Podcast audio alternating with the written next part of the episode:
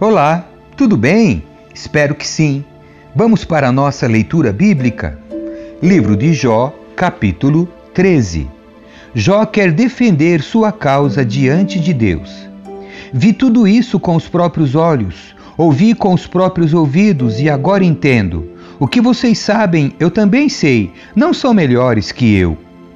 Quero falar diretamente com o Todo-Poderoso. Quero defender minha causa diante de Deus. Vocês me difamam com mentiras. São médicos incapazes de curar. Se ao menos se calassem, é a atitude mais sábia que poderiam tomar.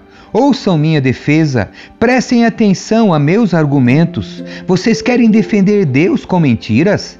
Apresentam argumentos desonestos em nome dele? Distorcem seu testemunho em favor dele? Acaso são advogados de Deus? O que aconteceria quando ele decidir investigá-los? Conseguirão enganá-lo como enganam qualquer pessoa? Não, certamente ele os repreenderá se distorcerem às escondidas seu testemunho em favor dele.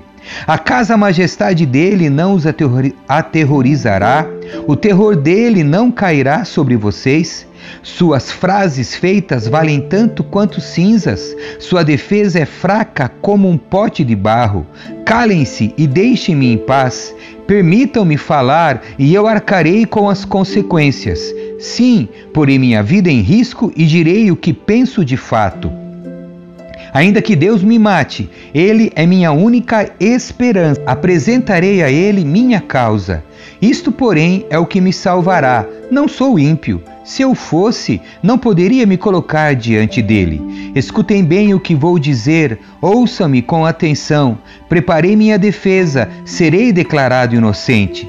Quem pode discutir comigo a esse respeito? E se provarem que estou errado, me calarei e morrerei. Jó pergunta qual foi seu pecado.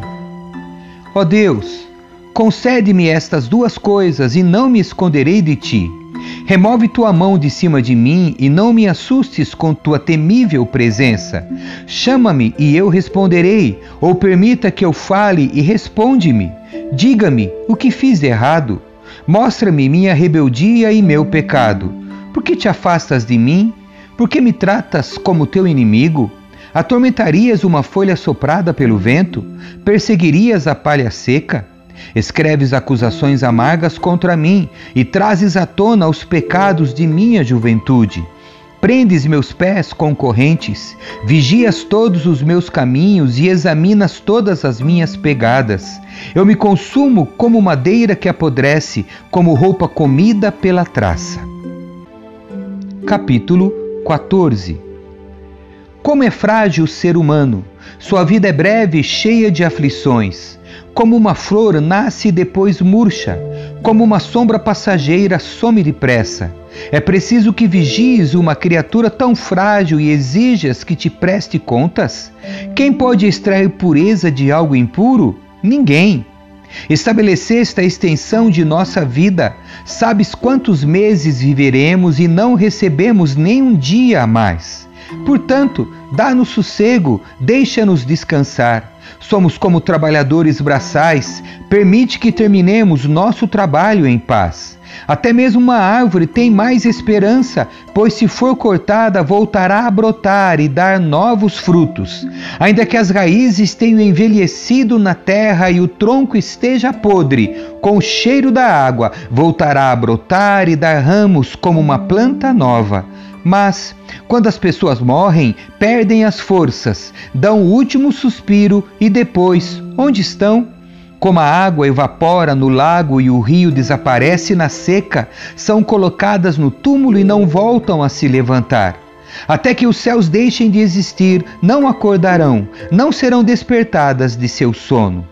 Quem dera tu me escondesses na sepultura e me esquecesses ali até tua ira passar. Quem dera me desses um tempo de descanso para que só então te lembrasses de mim. Podem os mortos voltar a viver? Assim eu teria esperança durante todos os meus anos de luta e aguardaria a libertação que a morte traz. tu chamarias e eu responderia, tu ansiarias por mim a obra de tuas mãos. Assim, tu protegerias meus passos em vez de vigiares meus pecados. Meus pecados seriam fechados num saco e tu cobririas minha culpa. Em vez disso, assim como os montes desmoronam e as rochas caem de onde estão, como a água desgasta as pedras e as enchentes arrastam a terra, tu destróis a esperança do ser humano. Tu prevaleces sempre sobre ele e ele se vai. Tu o desfiguras na morte e o mandas embora. Não sabe que os filhos crescerão com honra ou afundarão no esquecimento. Ele sofre sua própria dor e lamenta apenas por si mesmo. Capítulo 15 A segunda resposta de Elifaz a Jó. Então Elifaz de Temã respondeu: Um homem sábio não responderia com esse falatório. Suas palavras não passam de vento. O sábio não se envolve em conversas sem propósito, nem usa palavras sem sentido. De fato, você não tem temor a Deus e não lhe mostra reverência. Seus pecados dizem à boca o que ela deve falar. Suas palavras se baseiam em engano astuto. Sua própria boca o condena, não eu. Seus próprios lábios depõem contra você. Acaso você foi o primeiro ser humano a nascer? Veio ao mundo antes de serem criados os montes? Estavas presente no conselho secreto de Deus? Só você é dono da sabedoria? O que você sabe de nós que nós não sabemos? Que compreensão tem que nós não temos? Homens idosos de cabelo grisalho, mais velhos que seu pai, pensam exatamente como nós. A consolação de Deus não é suficiente para você? Palavras amáveis não lhe bastam? O que o fez perder a razão? Por que seus olhos chegam a faiscar quando você se volta contra Deus e diz tais absurdos? O que é o ser humano para se considerar puro? Pode alguém nascido de mulher ser justo? Deus não confia nem nos anjos, aos olhos dele, nem mesmo os céus são puros quanto menos um ser humano detestável e corrupto que tem sede de perversidade. Escute, e eu lhe mostrarei. Falarei com base em minha experiência. Ela é confirmada pelo relato de homens sábios que ouviram as mesmas verdades de seus antepassados, daqueles aos quais foi dada a terra muito antes de chegar qualquer estrangeiro. Os perversos se contorcem de dor a vida toda. Aos cruéis estão reservados tempos de sofrimento. Em seus ouvidos ressoam sons de terror, e mesmo em dias tranquilos temem o ataque do destruidor. Não se atrevem a sair no escuro por medo de serem mortos pela espada. Ficam perambulando e dizendo: Onde posso encontrar pão? Sabem que o dia de sua destruição se aproxima. Vivem angustiados e aflitos, cheios de terror, como um rei que se prepara para a batalha, pois agitam os punhos contra Deus e desafiam arrogantemente o Todo-Poderoso. Com seus fortes escudos levantados, avançam contra ele em rebeldia. Em sua prosperidade, o rosto dos perversos inchou e sua barriga acumulou gordura.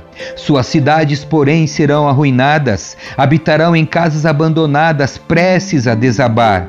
Suas riquezas não durarão, seus bens não permanecerão e suas propriedades não se estenderão pela terra não escaparão das trevas. O sol abrasador queimará seus ramos e o sopro de Deus os destruirá.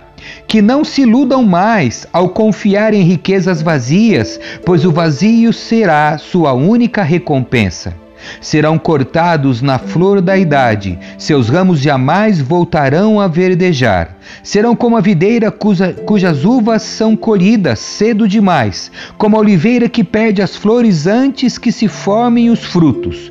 Pois os ímpios não têm futuro, o fogo destruirá suas casas, enriquecidas com subornos concebem desgraça e dão à luz maldade, seu ventre só gera engano Amém. Que Deus abençoe você.